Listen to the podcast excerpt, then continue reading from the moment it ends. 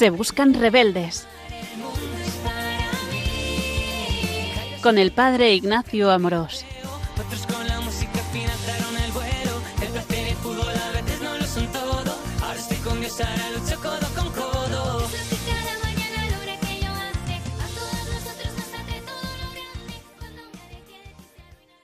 Un cordial saludo a todos los oyentes de Radio María. Soy el Padre Ignacio Amorós y hoy con la gracia de Dios continuamos con nuestro programa de Se Buscan Rebeldes, en el que intentamos dar a conocer más y mejor la belleza de nuestra fe católica. Hoy nos queremos, queremos continuar desarrollando un tema especialmente interesante en nuestros días y realmente siempre ha sido un tema central, que es el origen y el sentido del sufrimiento. En la charla anterior estuvimos comentando cómo el sufrimiento es una realidad y es un misterio, y que es necesario darle un sentido para que no destroce nuestra vida, sino que podamos encontrar un propósito. Y por eso estuvimos hablando de estas preguntas que se hacen. ¿Y si Dios es bueno? ¿De dónde viene el mal? ¿Y por qué mal en el mundo? ¿Y por qué el sufrimiento de los inocentes? ¿No? Y tantas personas realmente nos hacen estas preguntas. Y nosotros vimos que, en primer lugar, el sufrimiento es una realidad que nos vamos a encontrar en nuestra vida. Y vimos que realmente encontramos dos tipos de males, el mal físico y el mal moral. Y en segundo lugar vimos que el sufrimiento es un misterio. Es un misterio que nos supera y que el mal y el sufrimiento provienen del mal uso de la libertad, como revela la historia del pecado original. Es decir, Dios no quiso el mal, el sufrimiento ni la muerte sino que, como revela la Escritura, el mal en el mundo entró por la envidia del demonio, por el mal uso de la libertad del hombre, y así se ha extendido. Y hablamos de cuatro rupturas que produce el pecado original. La ruptura con Dios, la ruptura con los demás, la ruptura con uno mismo y la ruptura con la creación. Y por eso realmente nosotros nos paramos a pensar y decimos que que si Dios no ha querido crear el mundo perfecto, ¿cómo, cómo es que nos suprime el mal? Pues realmente vimos que Dios quiere respetar nuestra libertad y prefiere respetarla para que haya amor. Dios ha querido correr el riesgo de nuestra libertad. Y realmente por eso, ahora, después de haber hablado del misterio, de la realidad del sufrimiento y de cómo realmente no viene un Dios malo, sino que viene de que Dios respeta nuestra libertad porque quiere que haya amor, vamos a ver qué respuestas encontramos en la fe católica, en la revelación. Yo voy a seguir aquí fundamentalmente eh, la encíclica, la carta apostólica, mejor dicho, de San Juan Pablo II de 1984, Salvificis Doloris, ¿no? El valor salvífico del dolor y del sufrimiento, que es precioso. Y además hay un libro que a mí, bueno, uno de los que me ha gustado especialmente es eh, uno que se llama Cuando sufres, de Jeff Cavings. When You Suffer. Es un autor inglés, pero realmente merece mucho la pena porque habla del sufrimiento que él experimenta en su vida y cómo le da un sentido a través de la fe y con Jesús. Y lo que está claro es que a nadie le gusta sufrir tampoco le gustó a Jesucristo. Sin embargo, lo abrazó por amor. Y te recuerdo, ¿no? Como en el huerto de los olivos nuestro divino Salvador exclamó Padre mío, si es posible, que pase de mí este cáliz, pero no sea como yo quiero, sino como tú quieres, no se haga mi voluntad, sino la tuya. Aquí está el inestimable valor del sufrimiento, en abrazarlo libremente por amor en unión con Jesucristo. sufrir, ¿no? Pero sufrir por amor, en este camino de nuestra vocación. Entonces hoy, más que hablar del origen de este misterio, de esta realidad, ¿verdad?, que está en, en la libertad del hombre, vamos a hablar de cuál es el sentido, cómo puedo darle un sentido a mi sufrimiento, porque si yo le doy un sentido, el sufrimiento, en vez de destrozar mi vida, destrozar la vida de la gente que tiene alrededor, llenarme de mal humor, de amargura y demás, lo que hace es darme una posibilidad para cosas buenas.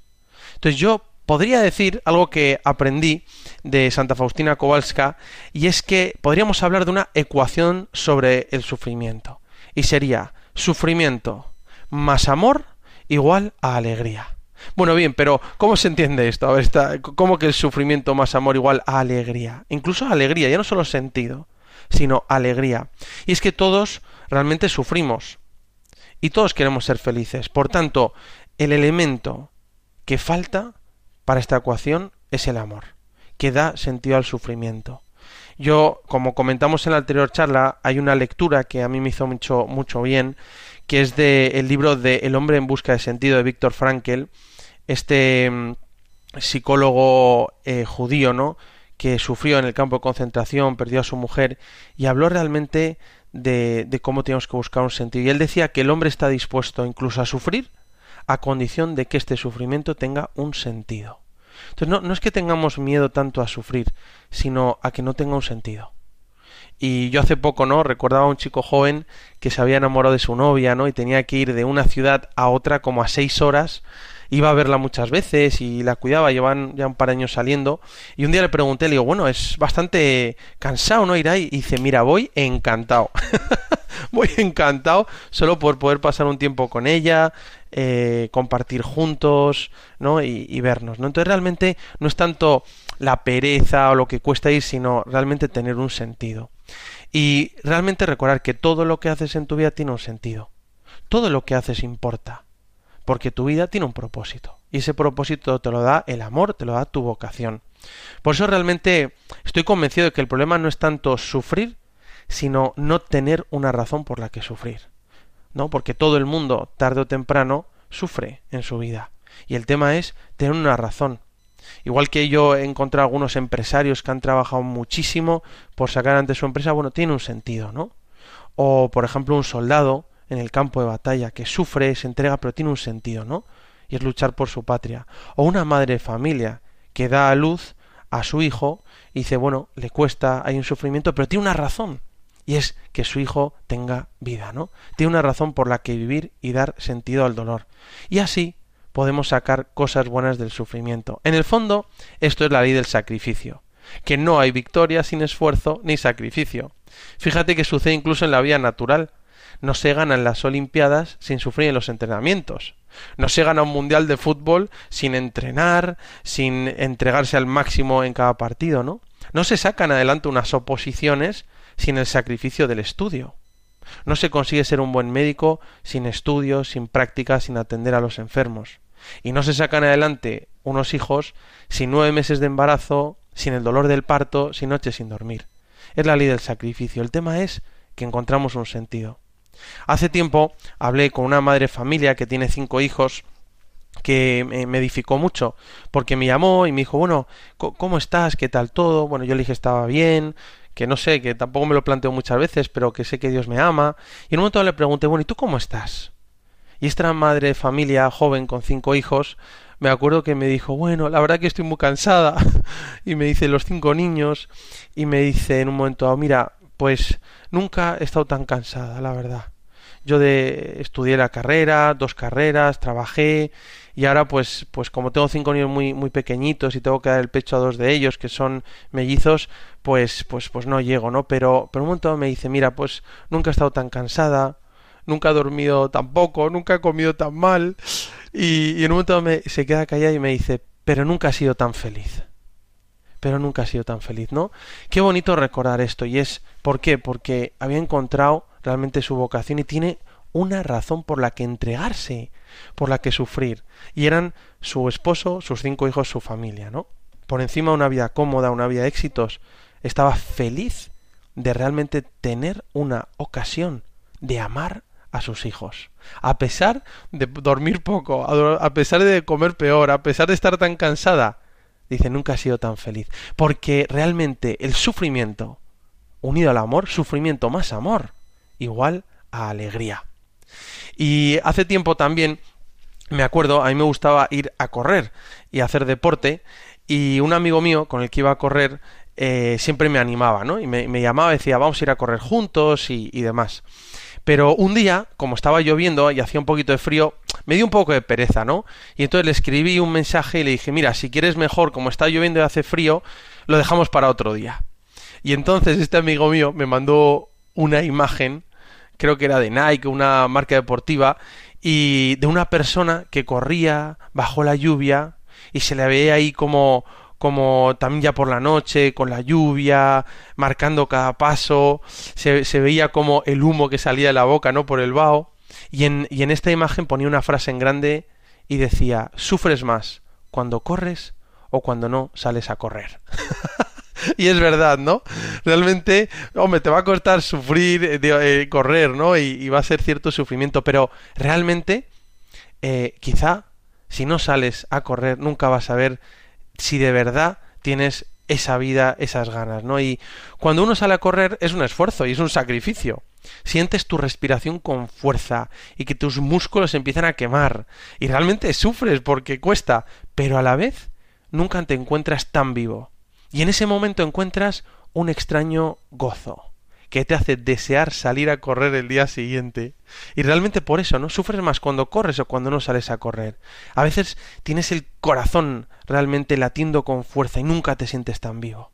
Entonces esto es una analogía, ¿no? Como todas las analogías pueden ayudar, pero también tienen sus limitaciones. Pero de forma similar nos puede suceder a nosotros cuando nos decidimos a sufrir por amor.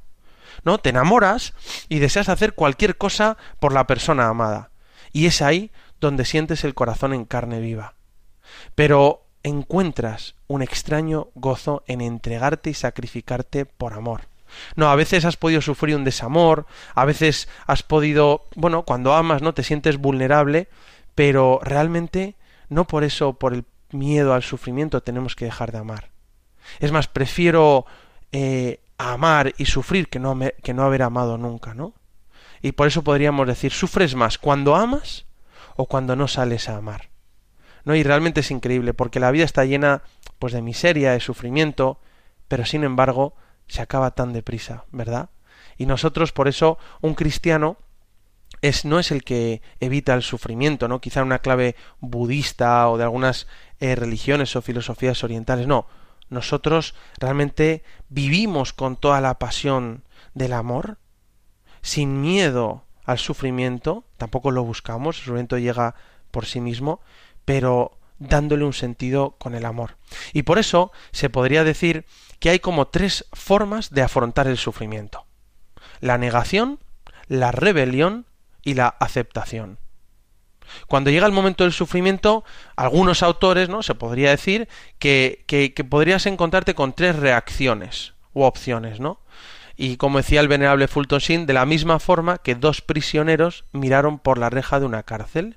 Uno vio barro, el otro miró las estrellas. Entonces, ¿cómo tú y yo nos podemos acercar a esta realidad? Que es la realidad del sufrimiento. Y cuando llega el momento del dolor o de la agonía, hay distintas por reacciones, ¿no? Entonces la primera actitud sería la negación, que consiste como en una activación de un mecanismo de defensa ante el dolor para negar lo ocurrido. Y esto es, lo hacemos porque muchas veces el dolor, ¿no? una situación de sufrimiento nos desborda. Y esto es algo temporal y luego se va reemplazando por sentimientos muy intensos de rechazo. Entonces lo primero es como niego el sufrimiento y muchas veces puedo vivir como intentando, no solo buscando todos los placeres, sino intentando no sufrir. Esta sería como la primera actitud. La segunda actitud sería la rebelión. Y sería una actitud de rebelión contra Dios, que nos ha hecho como somos, contra la vida, que permite tal o cual acontecimiento, contra la sociedad, contra todo. Y el problema es que esta rebelión no resuelve nada. Y por el contrario, Mm, no hace sino añadir un mal a otro y además nos lleva a una situación de desesperación, de violencia, de resentimiento.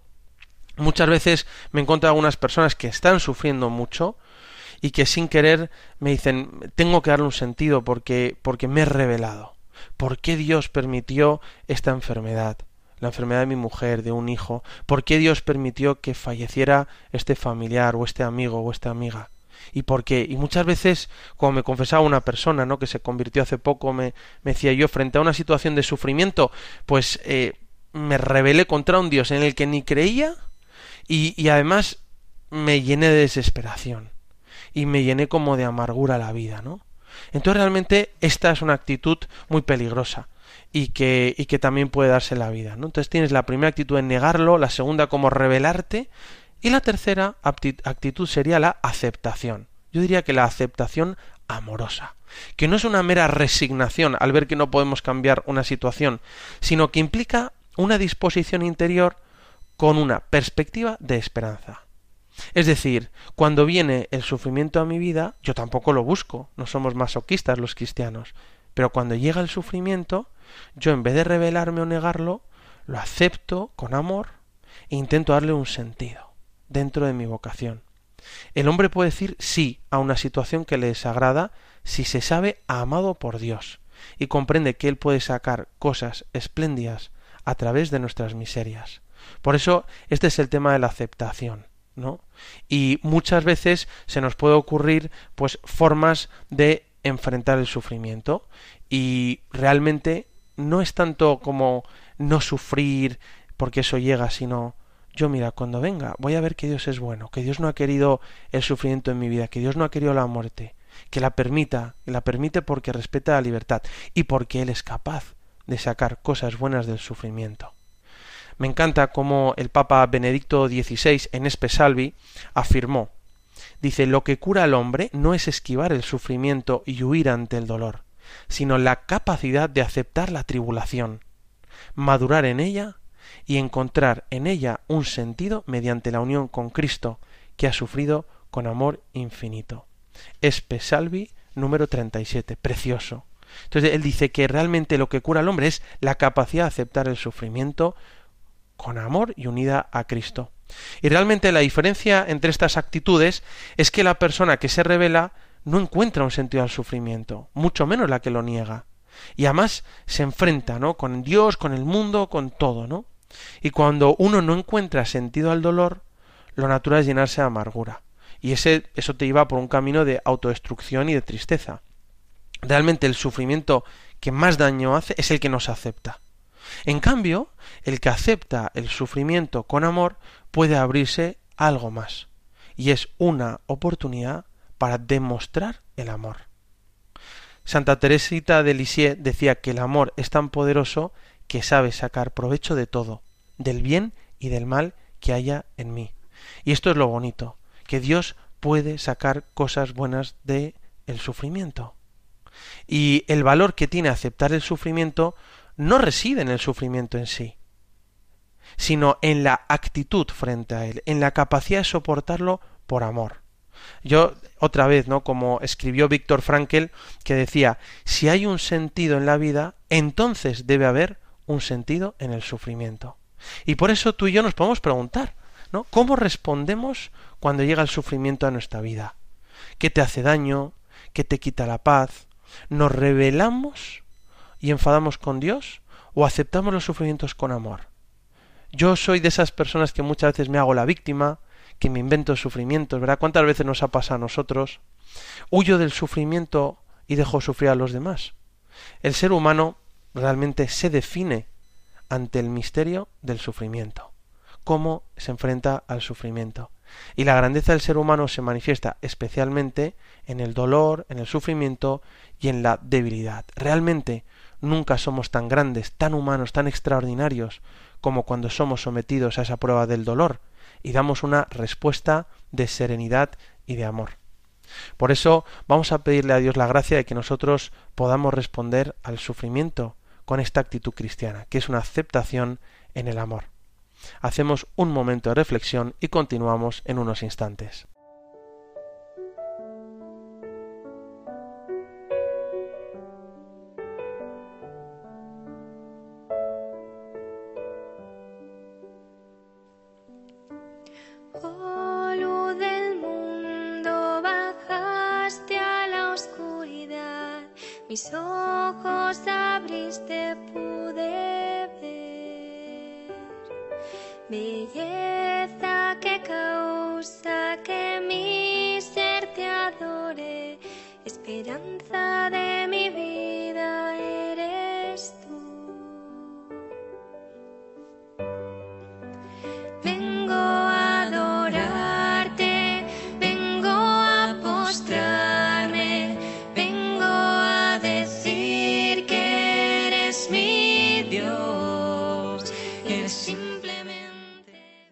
Continuamos en Se Buscan Rebeldes y hoy estamos hablando de el sentido del sufrimiento.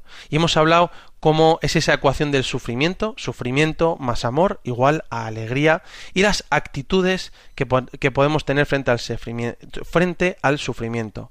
La negación, la rebelión o la aceptación amorosa. Y ahora queremos hablar de un aspecto que siempre se ha hablado en la vida cristiana, y es ofrecer el sufrimiento unido a Cristo en el amor.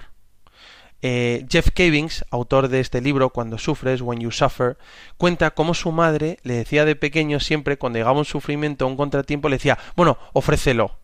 ¿No? Y él decía como que no entendía qué significaba eso. Y él va desarrollando su comprensión cristiana del sufrimiento eh, hasta que llegó un momento en el que descubrió el sentido redentor del sufrimiento. Y en su libro dice, abraza el sufrimiento, consciente de que la gracia de Dios está disponible, es activa y eficaz. Por eso realmente muchas veces se dice, se dice esto, ¿no? Oye, ofrece esto que te ha pasado, oye, ofrece tu cruz. Y yo me acuerdo que siempre me lo decían mis abuelas de pequeño, mi madre, ¿no? Cristiana, decía, la suerte que tenemos los cristianos realmente es que podemos ofrecer el sufrimiento. En cambio, una persona sin fe realmente no puede hacer nada del sufrimiento y nosotros podemos sacar cosas buenas del sufrimiento. Y esto, esto se puede decir así. Bueno, pues fíjate que nosotros podemos afirmar que un cristiano puede sacar dos cosas buenas del sufrimiento. La primera sería que el sufrimiento es una oportunidad para demostrar el amor y hacer el bien. Mira, fíjate que Jesús dice en el Evangelio de San Juan, nadie tiene amor más grande que el que da la vida por sus amigos. Y esto es lo primero que sacamos bueno del sufrimiento, es una oportunidad para un amor más grande. Como vimos en la charla pasada, ¿no? acerca de ese novio que, que pudo demostrar el amor a su novia en un episodio de sufrimiento. Dios no quería el sufrimiento, Dios no quiere el sufrimiento, pero lo permite como una oportunidad para un amor más grande. Nadie se busca en el sufrimiento. En cambio, en el sufrimiento podemos demostrar el amor a los demás y el amor a Dios. Ya es algo que Dios saca cosas buenas del sufrimiento. Esto es algo bueno que Dios saca y es un amor más grande. Madre Teresa lo decía, ¿no? Siempre, que el sufrimiento es una oportunidad para un amor más grande. Pero además podemos sacar otra cosa buena del sufrimiento. Y un cristiano puede trascender el sufrimiento ofrecerlo y participar de la salvación del mundo con Cristo. Y esta es la gran clave que tiene un cristiano para sacar el mayor bien del sufrimiento. Bueno, bien, esto acabo de lanzar una bomba que es la bomba de la cruz de Cristo y su redención. Pero ¿qué significa esto? O sea, que un cristiano, si acepta el sufrimiento con amor, lo ofrece con Cristo, puede colaborar en la salvación del mundo.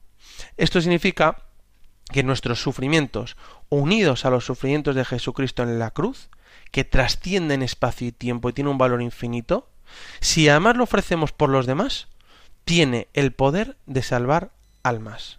Es como si Jesús te dijera, mira, quiero contar con tus sufrimientos para salvar almas. ¿Y cómo es esto? Bueno, pues nosotros podemos aceptar nuestro dolor como una oportunidad para corredimir con Cristo. El sufrimiento puede ser usado para tu propia purificación y para ofrecerlo por los demás. Esto lo vemos en nuestro día a día. No es solo un tema digamos, religioso. Se puede hacer una analogía con el mundo eh, normal. Por ejemplo, San Agustín decía que el sufrimiento también servía para nuestra propia purificación y decía que era una medicina del alma, porque nos, nos ayudaba a purificar nuestra alma, nuestros pecados, de nuestros excesos y podemos realmente ofrecerlo a Dios. Pero también se puede ofrecer por los demás. Y esto no es ninguna locura, que nosotros podamos ofrecer nuestros sufrimientos por otras personas a las que amamos o lo dejamos en manos de la Virgen para que ella lo aplique a quien quiera. Esto también, por ejemplo, sucede en la vía natural y se hace muchas veces una analogía de, de nuestra vida, de nuestra vida real. Y igual que en la realidad hay injertos de piel, hay transfusiones de sangre, hay transferencias de dinero. Cuando una persona sufre de anemia, le hacen una transfusión de sangre. Cuando una persona, pues muchas veces se ha quemado la cara, le hacen un injerto de piel.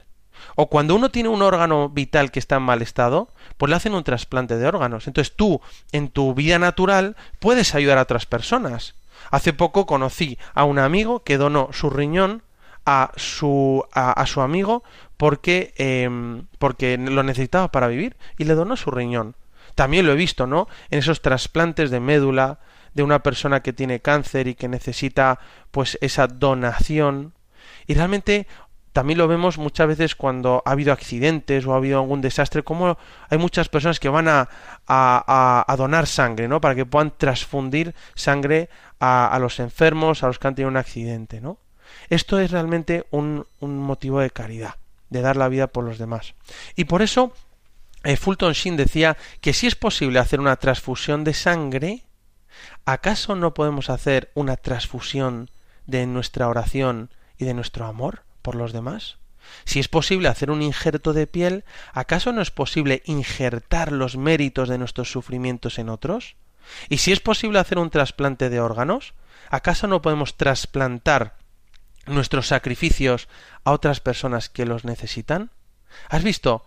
Es posible transformar y tomar nuestros dolores, nuestros sufrimientos injustos, nuestras decepciones y tristezas y convertirlos en una transfusión de amor sacrificado para que otros se salven. Esto es ser corredentores con Cristo. Es decir, que cuando llegue el sufrimiento, cuando llegue la cruz, Quizás estás en tu casa, estás en la cama y sufres o una silla de ruedas, o estás sufriendo una situación injusta, ya sea familiar, ya sea profesional. En esos momentos uno puede decir, bueno, Dios mío, tú no has querido esto, lo permites según tu providencia, y lo ofrezco unido a la pasión de Cristo por amor a los demás. Y pido por ellos. En el fondo, Dios no puede no puede eliminar o tocar la libertad de la otra persona, pero puede influir en el mundo a través de tu libertad ofrecida por amor a los demás. Santa Teresita de Lisieux le escribía una vez a su hermana Celina y le decía Hermana, ofrezcamos nuestros sufrimientos a Jesús para salvar almas. Madre Teresa de Calcuta decía, cuando llegaba el sufrimiento, y decía tenemos que pagar el precio de las almas. No sé si alguna vez pues eh, te ha ocurrido en tu vida que dices, bueno, voy a rezar por una persona que está separada, que está sufriendo, que no tiene fe, y voy a rezar por ella y ofrecer un sacrificio. Algo que me está sucediendo lo, lo ofrezco por esa persona en el amor. Y tiene un poder tan grande el sufrimiento ofrecido por amor unido a Cristo, que realmente es el mejor camino para rezar y ofrecer por otras personas. Por eso realmente el sufrimiento tiene valor de corredención. Qué impresionante que esto lo puede ir un cristiano. Por eso tu sufrimiento no solo además puede ser una oportunidad para un amor más grande y se demuestra, sino que además, a través de la comunión de los santos, lo puedes ofrecer por las personas, por la gente, por el mundo. Este es el valor de Cristo crucificado desde la cruz. Su amor, su sufrimiento en la cruz ofrecido por amor, tiene el poder de salvar el mundo. Es ahí donde aparece nuestra Madre a los pies de la cruz, que intenta comprender este misterio, y ella se convierte también en corredentora con Cristo. ¡Qué hermoso! Por eso, también recuerdo cómo Fulton Sheen decía que cuando pasaba por un hospital y pensaba, cuánto sufrimiento desaprovechado. Si supieran el valor que tienen sus sufrimientos, si los unieran a la cruz de Cristo, no se perdería, sino que llegarían a la eternidad. Por eso, cuando una persona está en el hospital, o quizá tú te encuentras en una situación de sufrimiento, decir, oye, tu vida tiene sentido. Tú puedes ofrecer ese sufrimiento, ese estado, eso que te sucede, ese dolor, por amor. Y yo además muchas veces suplico a los enfermos que ofrezcan sus dolores, sus sufrimientos, por los frutos apostólicos pues de, de una evangelización que estamos haciendo, de un retiro de jóvenes, de tantas cosas que necesitamos para que tengan un efecto. Y es el valor del sufrimiento ofrecido por amor. En el fondo es el valor de nuestra religión cristiana, que es un Dios que muere en la cruz por amor. Y ese tiene el poder de salvar el mundo. Esto lo puede hacer una persona, a veces cuando vemos a Cristo crucificado en la cruz, clavado en la cruz, pensamos que a veces hemos sido, algunas personas han sido clavados, clavadas a un sufrimiento de por vida. Pero mientras que haya un corazón, un corazón que siga latiendo y un corazón que pueda seguir amando, su vida tiene sentido y unida a Jesús pueden salvar el mundo.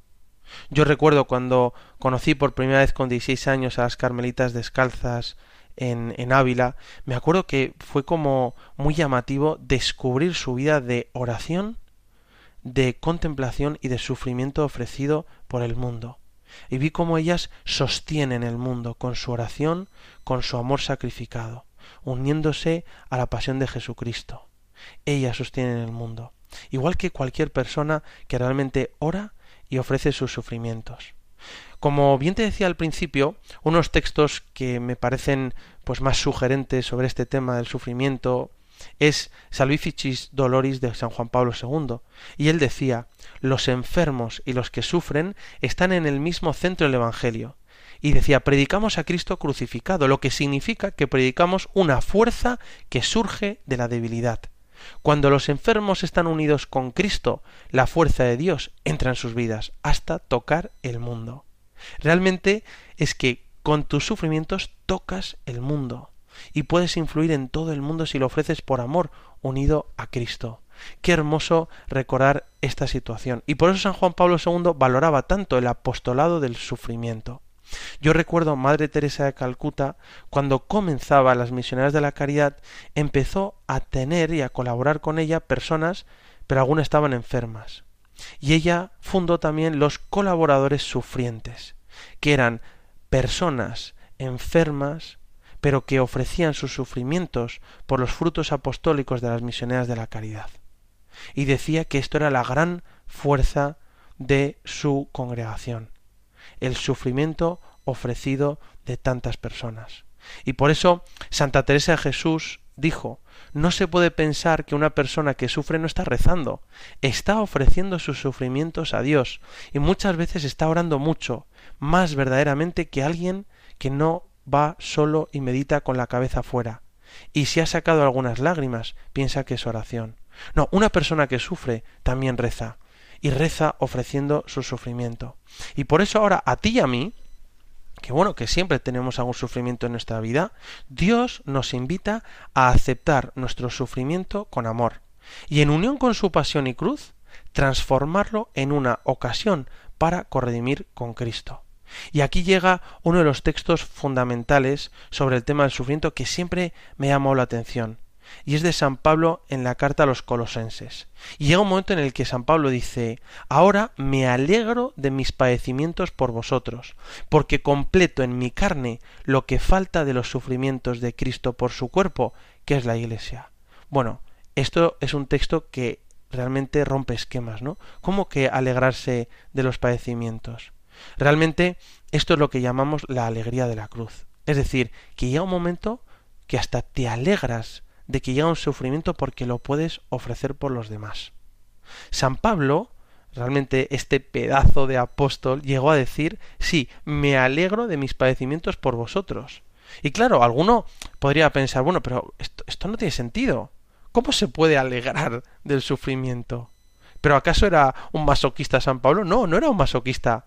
Pero llegó a decir, me alegro de mis sufrimientos por vosotros. ¿Por qué? Porque lo ofrecía por su gente por su pueblo, por estos cristianos de los, de los colosenses, esas comunidades que él había fundado y que había gestado con su misión. Y decía, y completo en mi carne lo que falta de los sufrimientos de Cristo por su cuerpo que es la Iglesia. Bueno, pero ¿qué significa esto? Pues que en tu cuerpo, en tu vida, puedes completar lo que falta de los sufrimientos de Jesús. Bueno, ¿y qué faltó de los sufrimientos de Jesús? Bueno, ya dice San Juan Pablo II en Salvificis Doloris que no es que faltara nada a la pasión de Cristo, porque su sacrificio es completo, es perfecto. Pero de esta forma Jesús nos da la oportunidad de participar de su obra de salvación en el mundo. Impresionante. De alguna forma podemos completarlo en su cuerpo místico que es la Iglesia. De alguna forma es como que Jesús comparte con nosotros un pedacito de su cruz. Y por eso cuando experimentamos un sufrimiento pequeño o grande, Jesús extiende un pedacito de su cruz para que podamos convertirnos en corredentores con Él. No porque Él lo necesite, Él es Dios, Él lo puede todo, sino porque comparte esa dignidad con nosotros. Comparte con nosotros esa oportunidad de convertir esos momentos en los que sufres, en los que te sientes débiles y piensas que no puedes ofrecer nada. Incluso en ese momento Jesús te hace fuerte, te da su gracia y da un sentido a ese sufrimiento y te invita a ser un corredentor con él. Y no porque Jesús elimine el sufrimiento, sino porque lo transforma en un poder para salvar el mundo con él. Este fue el secreto de los santos. Sufrir sin Jesús duele y nos llena de amargura. Pero sufrir con Jesús, compartiendo un pedacito de su cruz, puede cambiar el mundo. Y por eso tú y yo lo ofrecemos. Y este es el secreto de un cristiano que ha encontrado la alegría de la cruz. No es que realmente eh, nos guste sufrir por sufrir, no. Realmente la alegría de la cruz es que amamos la cruz porque está Cristo en ella. No amamos la cruz por sí misma, no, sino porque está el Señor en la cruz. Es un sufrimiento aceptado. En este sufrimiento realmente aceptado encontramos una oportunidad para demostrar el amor. Y cuando amas a una persona con amor auténtico, sin buscar nada a cambio, solo deseando el bien del otro por encima de ti mismo, hasta en el sufrimiento, ahí Dios te recompensa con una profunda alegría llena de paz. Esta es la alegría de la cruz. No es que busquemos el sufrimiento, el sufrimiento llega por sí mismo, las cruces llegan a la vida, pero en vez de, de negarlo o de llenarnos de resentimiento y, y de, y de alguna forma eh, como enfrentarnos a Dios, lo que nosotros queremos es que vamos a aceptar los sufrimientos que Dios permite en nuestra vida. Madre Teresa siempre decía que lo importante era aceptar, ese era el total abandono, aceptar. Acepta todo lo que Dios te dé y todo lo que Dios te quite con una sonrisa. Y entonces cuando llega el sufrimiento, que no lo busco, le digo, Señor, esto lo acepto por amor y te lo ofrezco por la salvación del mundo, te lo ofrezco por mi esposa, por mi esposo, por mis hijos, te lo ofrezco por, por las personas de mi parroquia, te lo ofrezco por los enfermos, por los moribundos, te lo ofrezco por estas personas que quiero que te conozcan. Utilízame libertad sacrificada por amor por esas personas. Esta es la alegría de la cruz. Es una locura, pero llega un momento que hasta te alegras de poder demostrar el, el amor en el sufrimiento y de poder unirlo a la pasión de Cristo y que tenga valor de corredención. Santa Teresita de Lisieux, yo la primera vez que lo leí de pequeñito, tenía como 15 o 16 años, me, me fui al cuarto de mi hermana pequeña y encontré un librito que es Historia de un alma. Nunca lo había leído. Lo tomé en mis manos, lo empecé a leer y me pareció tan fascinante que me senté en el sofá y no lo dejé hasta que lo terminé. Parecía que me, me estaba descubriendo un mundo nuevo sobre todo cuando habla de la sed de Jesús y de que mi vocación es el amor. Pero hubo algo que me costó entender y durante mucho tiempo me parecía una locura. Y es que Santa Teresita hablaba mucho del, del sufrimiento, incluso del deseo de sufrir por amor. Y, y ella dice, no se puede vivir en, en el amor sin sufrir, pero todo sufrimiento es dulce cuando se ama. Y decía, estoy verdaderamente contenta de sufrir. Incluso llega a decir, solo una cosa me alegra, sufrir por Jesús. Y esta alegría no sentida supera todo gozo. Y decía, el sufrimiento se vuelve la mayor alegría cuando se busca como el mayor de los tesoros. Esto, cuando yo empecé a leer cómo Santa Teresita incluso deseaba el sufrimiento para ofrecerlo por amor a las almas, dije, yo no soy capaz de esto. Y realmente la primera reacción es, es como de, de repulsa, como de no, no, no quiero esto en mi vida, pero realmente lo que viene a decir Santa Teresita es que ella encontraba una oportunidad para demostrar el amor y encontraba una ocasión para ofrecerlo por la salvación del mundo y corredimir con Cristo. Había descubierto su vocación. Mi vocación es el amor y es ofrecer ese amor sacrificado y a través del corazón de la Iglesia que llegue a todo el cuerpo místico de Cristo en todo el mundo. Y realmente esto sucede. Qué hermoso recordar que la oración y el sufrimiento ofrecidos por amor tienen la capacidad de transformar el mundo. Por eso, otra vez, no, Madre Teresa decía, el dolor y el sufrimiento han encontrado en tu vida han entrado en tu vida, decía. Pero recuerda que el dolor, la tristeza y el sufrimiento no son más que el beso de Jesús, una señal de que te has acercado tanto a Él que Él puede besarte. Otra de estas frases de las santas, ¿verdad? Que, que nos llevan, bueno, simplemente a, a sorprendernos, pero claro, entienden que Jesús, nuestro Dios, ha muerto en la cruz. Jesús es rey, Cristo reina, pero su trono es la cruz. Por eso el Papa Francisco dice, nosotros seguimos a un rey, pero un rey crucificado. Su trono es la cruz, porque ahí demuestra el amor y porque desde ahí salva el mundo con su misericordia. Por eso Cristo es un rey de amor, un rey crucificado, un rey de dolor, pero un rey de amor. Y por eso cuando Pilato le pregunta, dice, ¿tú eres rey? Y él dice, tú lo has dicho, yo soy rey. Pero el reinado de Jesucristo es mucho mayor que el reinado mundano. Es un rey que viene a salvar el mundo con el amor. Hacemos un momento de reflexión y continuamos en unos instantes. Oh, luz del mundo, bajaste a la oscuridad. Mis ojos abriste, pude ver. Belleza que causa que mi ser te adore. Esperanza de mi vida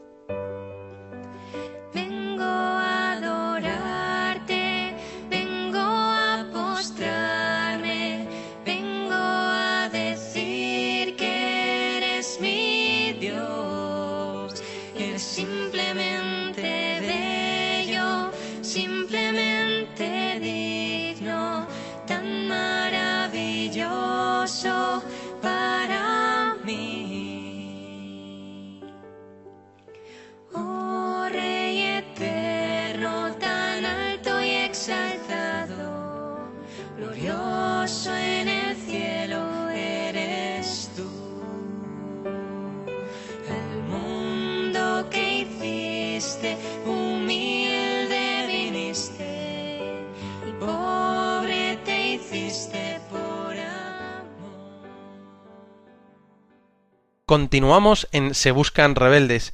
Hoy estamos hablando del sentido del sufrimiento. Estamos realmente meditando sobre este misterio. Y es que muchas veces las personas nos preguntan, pero ¿de dónde viene el mal? ¿De dónde viene el sufrimiento? ¿Cómo un Dios puede permitir el sufrimiento de los inocentes? Y como hemos visto, la única explicación que tenemos razonable y coherente es la que nos da la revelación judio-cristiana y en concreto la plenitud que nos, viene, que nos viene en Jesucristo. Es que Dios no quiso el mal, el sufrimiento en el mundo. Dios quiso un mundo bueno, perfecto, pero el mal y el dolor entraron en el mundo por el mal uso de la libertad del hombre. Y Dios respeta la libertad y deja el sufrimiento en el mundo porque quiere que esté la posibilidad de amar. Pero nos recuerda la, el Evangelio que Dios puede sacar cosas buenas del sufrimiento como es una oportunidad para un amor más grande y como es la posibilidad de corredimir con Cristo. Y es aquí donde el cristiano encuentra todo el sentido a su vida. Y da igual lo que suceda que tú puedes entregarte. Tantos santos han vivido esta realidad.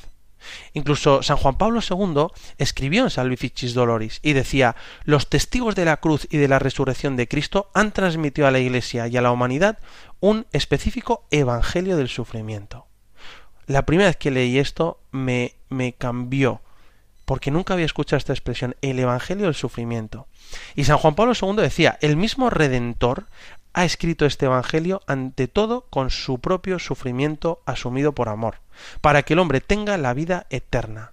Este sufrimiento, junto con la palabra viva de su enseñanza, se ha convertido en un rico manantial de vida para cuantos han participado en los sufrimientos de Jesús, en la primera generación de sus discípulos y confesores, y luego en las que se han ido sucediendo a lo largo de los siglos.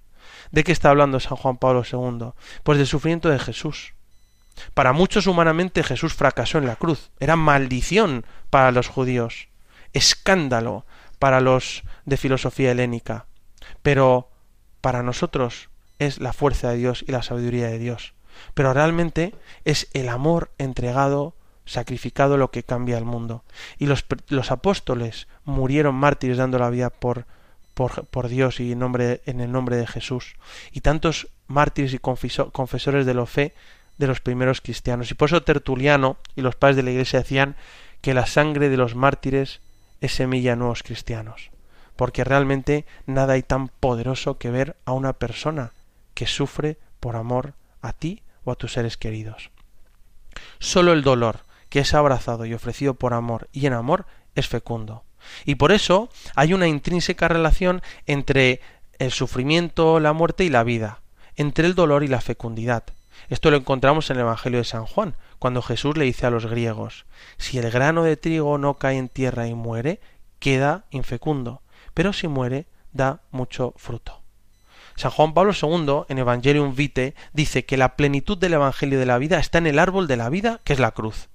El sufrimiento entonces es un misterio de amor y de vida que se convierte en una invitación de Cristo a seguirle y a colaborar con él en la salvación del mundo y en el triunfo final de las fuerzas del bien sobre las fuerzas del mal. Jesús quiere contar contigo para salvar el mundo y cuenta con tu sufrimiento ofrecido por amor, por amor. Él no lo quiere, pero lo permite y te dice, podemos sacar algo bueno, que es la salvación del mundo. Solo el amor crea, solo el amor es fecundo. El amor sufrido y entregado por amor. Y por eso requiere dejarse traspasar para que otros tengan vida. Esto ensancha el corazón y nos invita a abrirlo y dejarlo para siempre abierto con Cristo, que se dejó traspasar el corazón y ha quedado eternamente abierto para que muchos puedan morar en él. El amor dispuesto al dolor es el que es fecundo, es el que permite que genere nueva vida. Y esta es la dimensión del amor fecundo, que el sufrimiento vivido en comunión con Cristo y ofrecido por el bien de la humanidad se convierte en manantial de vida. Es el sufrimiento cuando lo abrazas y lo asumes con amor, el que es capaz de dar vida. Por ello es porque Juan por lo que San Juan Pablo II hablaba del evangelio del sufrimiento y que está plenamente unido al evangelio de la vida y decía que estos dos evangelios fluyen del evangelio del amor. Y por eso encontramos una fuerza misteriosa de fecundidad espiritual en el sufrimiento cuando es abrazado y ofrecido por amor. Este es precisamente el testimonio de los santos, que han sabido descubrir este gran tesoro escondido. Algunos incluso, algunos santos incluso hablaban de que han sido llamados a grandes alturas de ofrecimiento oblativo y se les llamaba almas víctimas.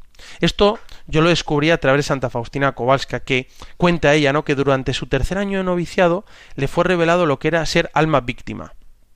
Y ella nota en su diario y dice, sufrir es una gracia grande. A través del sufrimiento el alma se hace como la del Salvador. En el sufrimiento el amor se cristaliza. Mientras más grande el sufrimiento, más puro el amor. Y con estas palabras realmente Jesús estaba preparando a Santa Faustina para la vocación dentro de su vocación religiosa, que sería ser una víctima, una hostia viva. Y decía en el diario, Hija mía, quiero enseñarte a salvar almas con el sacrificio y la oración. Quiero ver en ti una ofrenda de amor vivo, ya que sólo entonces tendrás gran poder frente a mí. Tienes que ser aniquilada, destruida, vivir como si estuvieras muerta en tu esencia más secreta. Entonces serás para mí una ofrenda agradable, un holocausto. Tu fuerza será potente cuando intercedas por alguien. Y después incluso le dice, durante la Santa Misa, dice Santa Faustina, vi al Señor Jesús clavado en la cruz, entre grandes sufrimientos. Un silencioso gemido salía de su corazón. Un momento después dijo, deseo la salvación de las almas. Ayúdame, hija mía, a salvar almas. Une tus sufrimientos a mi pasión y ofrécelos al Padre Celestial por los pecadores. Esta es la invitación que nos hace Dios a través del sufrimiento. Este ha sido el camino de los santos. Realmente, cuando llega el sufrimiento, y no hace falta ser, digamos, Santa Faustina o ser un mártir de los primeros siglos, sino tú y yo en nuestra vida ordinaria, pues cada vez que te levantas de la cama y cuando pasan los años te van doliendo pues más músculos o los huesos, cuando, cuando bueno, te levantas también con, con ese sueño y te cuesta cuando vas a trabajar y también cuesta con el sudor de tu frente, ¿no? Ganarás el pan de cada día. Cuando llega la enfermedad, cuando llega un dolor, cuando tienes que ir al hospital, cuando tienes que, que realmente sufrir un desamor, cuando sufres una injusticia en el trabajo.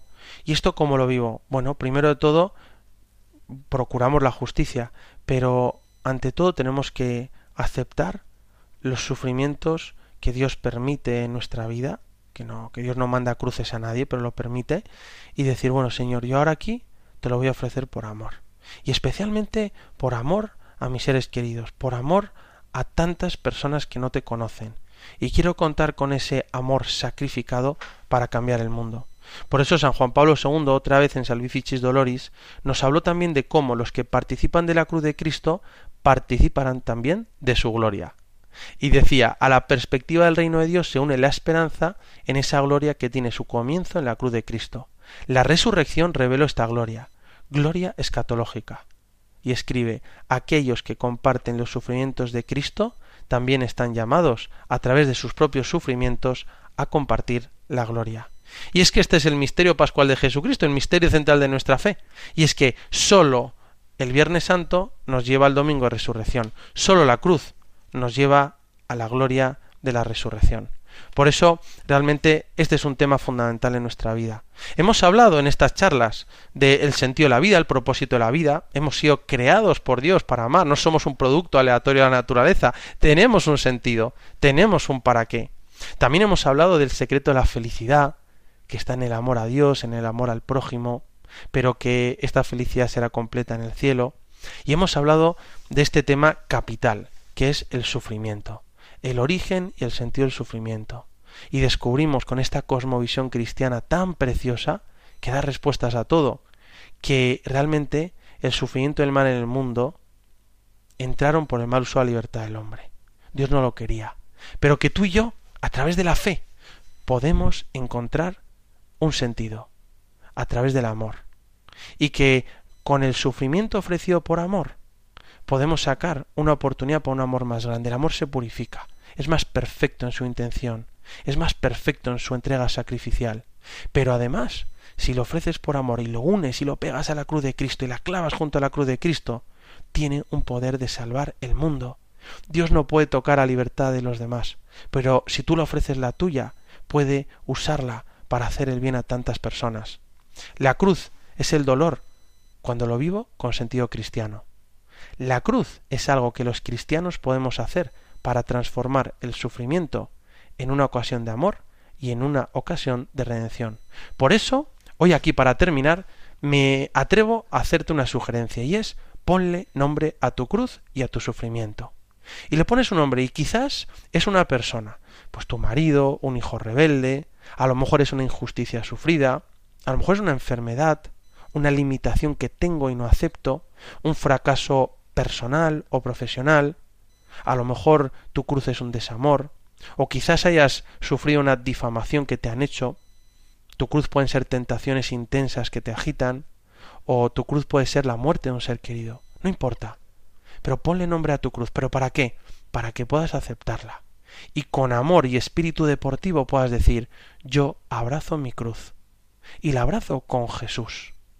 ¿Nos da miedo? Sí, se entiende, pero es la única manera, porque Jesús dijo el que no carga con su cruz y me sigue no puede ser mi discípulo. Podemos tener cierto respeto, pero yo creo que hay mayor miedo en no amar, en no entregarse a, al miedo, al sufrimiento. Entonces, cuando nosotros le ponemos nombre a la cruz, lo podemos abrazar. Y abrázalo. Y quizá digas, bueno, en mi día a día esto me cuesta, pero lo quiero abrazar Jesús y lo quiero ofrecer por amor. Entonces conseguiremos que nuestros sufrimientos no nos llenen de amargura y destrocen nuestras vidas, sino que nuestro sufrimiento sea una oportunidad para demostrar nuestro amor y salvar almas. Y así, quizás, como hicieron los santos, Santa Teresita de Lisieux, Santa Faustina Kowalska, así descubriremos el misterioso gozo de la alegría de la cruz. Y podremos decir con San Pablo, ahora me alegro de mis padecimientos por vosotros, porque completo en mi carne lo que falta de los sufrimientos de Cristo por su cuerpo, que es la Iglesia. Por eso vamos a terminar pidiendo a la Virgen María, nuestra Madre Santísima, la Virgen dolorosa, que nos enseña a dar, a dar sentido a nuestro sufrimiento y a poder ofrecer nuestro sufrimiento unido en la cruz. Hace unos años tuve la oportunidad de peregrinar al santuario de la Virgen de Quivejo en Ruanda. Estaba con un grupo de jóvenes haciendo voluntariado y apostolado en Burundi y me fui con dos sacerdotes amigos a conocer y rezar a este lugar donde se apareció la Virgen en los años 80 y que la Iglesia aprobó más adelante, en el 2001. Y estas apariciones, sucedidas entre 1982 y 1989, dieron varios mensajes a unas alumnas de una escuela que además incluía como la visión apocalíptica de una Ruanda hundida en la violencia y el odio. Lo cual presagiaba el genocidio ruandés entre Hutus y Tutsis ocurrido en el año 94. De alguna forma la Virgen quería prevenir de un gran peligro que se venía. Y la advocación que tienen ahí es la Virgen Dolorosa. Cuando yo llegué con estos sacerdotes estuvimos rezando en el santuario y por la noche, antes de que cerraran el santuario, fuimos a, a visitar a la Virgen y estábamos rezando en la iglesia del santuario solos. Y en un momento dado, por la noche, empiezan a llegar cientos y cientos de mujeres vestidas con sus ropas africanas y llegaron, llenaron el santuario y se pudieron, y se pusieron a alabar a la Virgen, a cantar a María y porque ellas encontraron su consuelo. Luego nos dijeron que muchas de esas mujeres habían perdido a sus maridos y a sus hijos en el genocidio de Ruanda y solo encontraron esperanza y consuelo en la Virgen María y rezaban el rosario de los siete dolores. Qué impresionante. Luego se quedaron ahí a dormir en el santuario y por la mañana seguían alabando a María. Qué hermoso pedirle a la Virgen María que ella nos ayude a comprender lo que podamos de este misterio del sufrimiento y que unidos a su Hijo Jesús podamos darle un sentido de redención, podamos salvar el mundo con él. Y me despido con la bendición de Dios Todopoderoso, Padre, Hijo y Espíritu Santo, descienda sobre vosotros. Alabado sea Jesucristo. Si quieres volver a oír este programa o enviárselo a un amigo, lo puedes encontrar en los podcasts de Radio María. Se buscan rebeldes en www.radiomaria.es. Y si quieres ponerte en contacto con nosotros, nos puedes escribir directamente a la dirección de correo electrónico. Se buscan rebeldes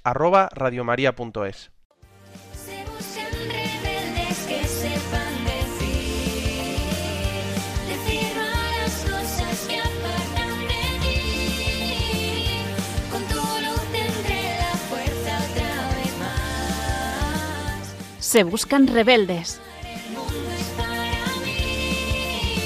Con el padre Ignacio Amorós.